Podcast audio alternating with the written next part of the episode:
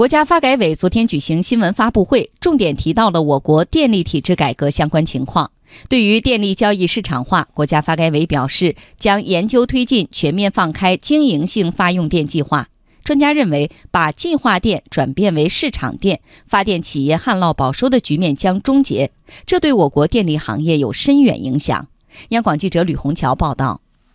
我国煤炭、钢铁、有色、建材等四个重点行业发用电计划去年全面放开。今年以来，电力市场化交易继续取得进展。一到三月，全国完成市场化交易电量同比增长百分之二十四点六，占全社会用电量的百分之二十六点八，占经营性行业用电量的百分之五十点五。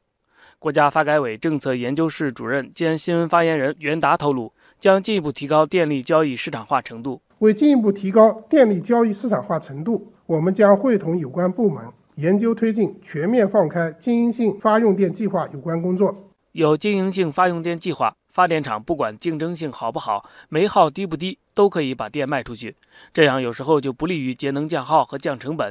因此需要让市场来优胜劣汰。记者注意到，几天前，山东等电力生产消费大省已经提出年内达到全面放开经营性行业发用电计划的能力。中国能源网首席研究员韩小平说：“如果在全国范围内放开经营性发用电计划，意义更加深远。如果我们能够把这个发用电计划取消，然后呢，让大家呢通过竞争来实现好的，或者是我成本低的、电价低的，我就有更多的发电量，那我可能有更好的收益。这样就可以反映电力作为一种商品，那么它的商品属性就可以充分的体现出来。也就是说，计划电将转变为市场电，发电企业旱涝保收局面将终结。”在满足环保要求的前提下，谁在节能降耗方面做得好，谁的成本低，谁的电价低，谁就能多发电，进而赢得市场。不过，放开发用电计划需要电力市场发育到一定程度才行。现在是否具备这个条件？二零一八年底，国家发改委曾印发通知，推进电力现货市场试点工作。袁达说，下一步将扩大电力现货交易。